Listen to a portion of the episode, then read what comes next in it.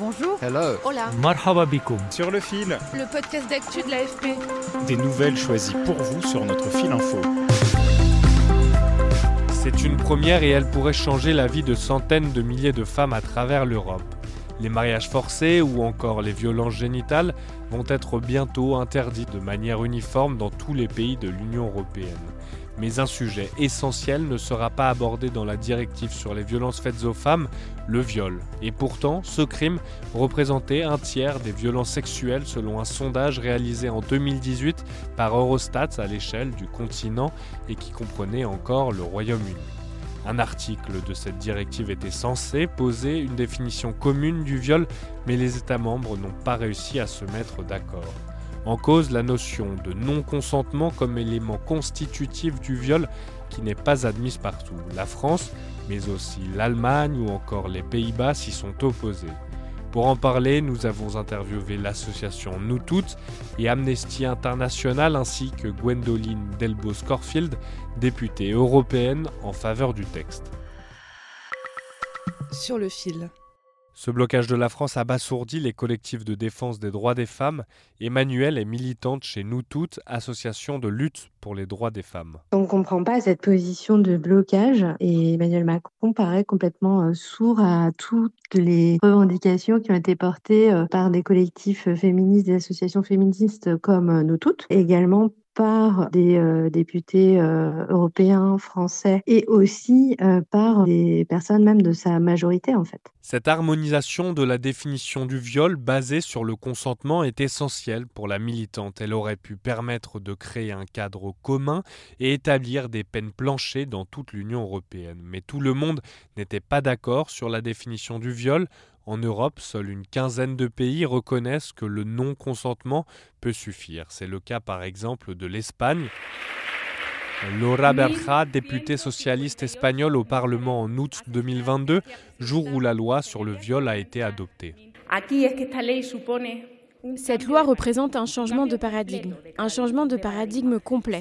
S'il n'y a pas de consentement explicite de la part des femmes, c'est une agression. C'est aussi clair que cela.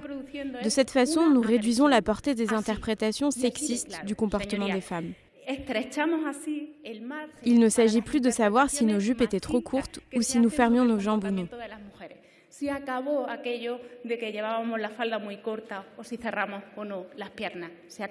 Ce n'est pas le cas dans la très conservatrice Hongrie ni en France, raconte Emmanuel de l'association Nos Toutes. Pour pouvoir prouver qu'il y a eu viol, la victime doit absolument euh, prouver qu'il y a eu violence, menace, surprise ou contrainte. Le fait qu'elle n'ait pas consenti à l'acte sexuel ne suffit pas pour démontrer que le viol euh, a été commis. Ça veut dire que euh, finalement, quand elle est dans un état de sidération. Il y a tout un tas d'études psychologiques qui ont expliqué l'état dans lequel pouvait se trouver une victime quand elle a peur d'aller agresser et qui l'empêche donc de dire non. On présume qu'elle a dit oui, qu'elle a consenti à un acte sexuel. Depuis le début des discussions, la position française était claire. Oui à la directive, mais en enlevant l'article 5 sur le viol.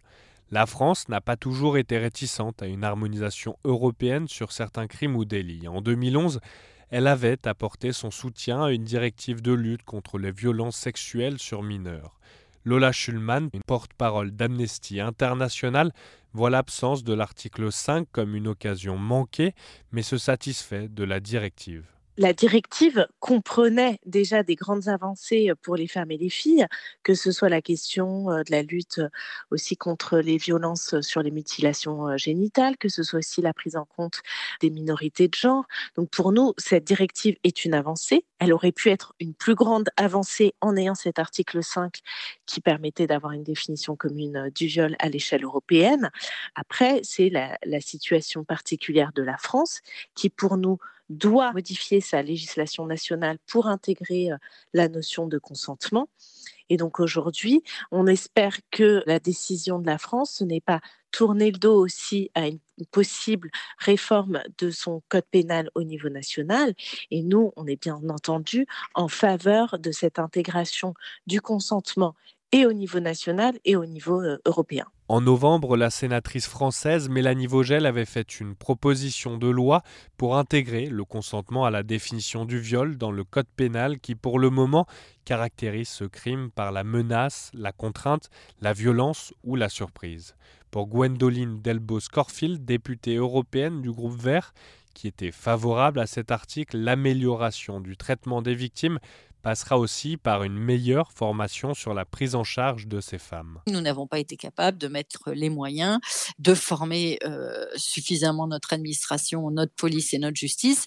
Et la France reste un pays où le nombre de féminicides est, incroyablement élevé quand on compare euh, au niveau euh, social économique du pays. On est très mauvais sur le sujet et on a effectivement euh, un président et un gouvernement euh, qui non seulement n'ont pas été sérieux suffisamment sur le sujet, mais qui, je crois, aujourd'hui s'éloignent du droit des femmes, comme des déclarations euh, sur les femmes doivent faire plus d'enfants, qui sont à, à l'opposé de ce que devrait défendre un président euh, qui serait fortement impliqué sur la question des droits des femmes.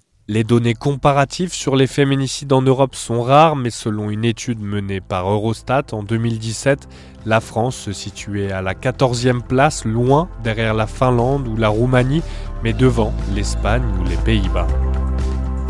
Je suis Martin Zuber et merci de nous avoir écoutés.